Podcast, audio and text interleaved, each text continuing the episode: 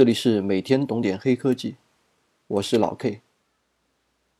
现在的汽车与几年前相比，已经发生了很大的变化。比如，在路上我们可以看到绿色的新能源车牌，拿起手机，现在可以很方便的使用网约车、代驾、共享汽车等服务。车内的配置呢，也增加了触控大屏、语音控制、自动泊车等新功能。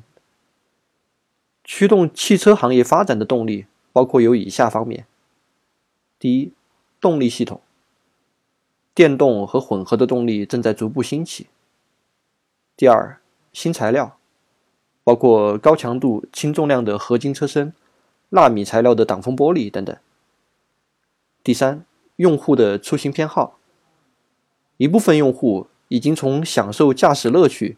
逐步发展成为想要把手脚和大脑从驾驶中释放出来，提高车内时间的利用效率。第四，人工智能技术的逐步成熟，语音识别、自动泊车等辅助系统已经应用到上市车型当中，而谷歌 Waymo 等自动驾驶正在迅速的发展。第五，则是车的互联。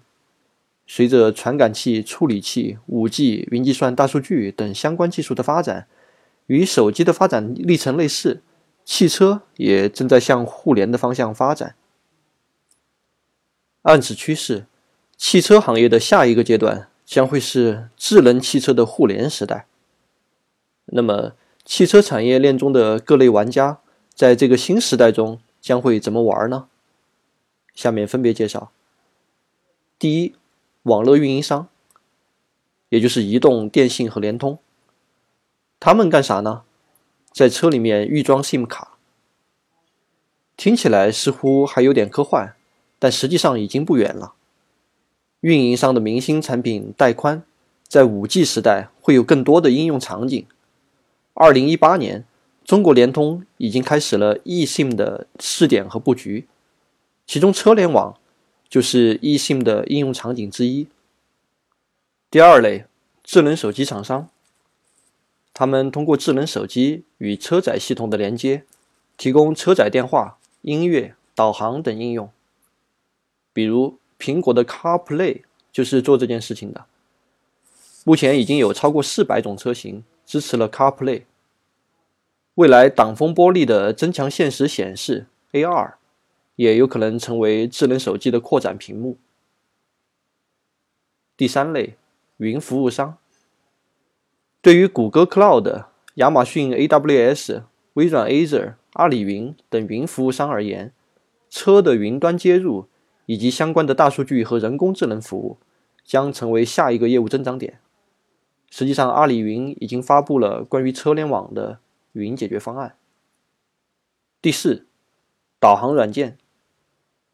出行导航是用车的强需求。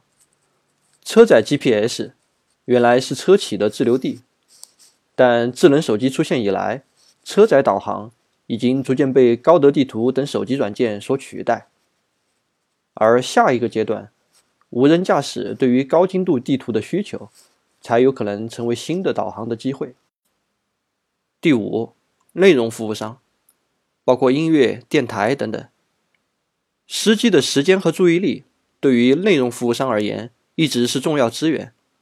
从传统的调频电台到现在流行的手机 FM，与车的连接都是重要的流量入口。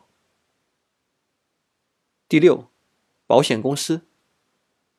大家知道，现在的车险报价和理赔历史数据是相关的，但目前还没有和驾驶行为结合起来。其实车险报价和驾驶行为是可以进行结合的。比如我的驾驶行为习惯良好，遵守交通法规，很少猛踩油门刹车、猛打方向盘，那出险的概率自然是低的。UBI 车险 （Usage Based Insurance） 就是基于驾驶行为的保险。用户向保险公司提供车载传感器采集的驾驶行为数据。从而获得更为精准的车险报价。这件事情，平安保险也已经开始布局了。下面总结一下今天的内容：今天我们介绍了驱动汽车行业发展的新能源、新材料、新技术等多重动力，阐述了汽车产业链中的各类玩家在智能汽车互联时代的新玩法。相信未来的汽车会为我们的出行提供更好的服务。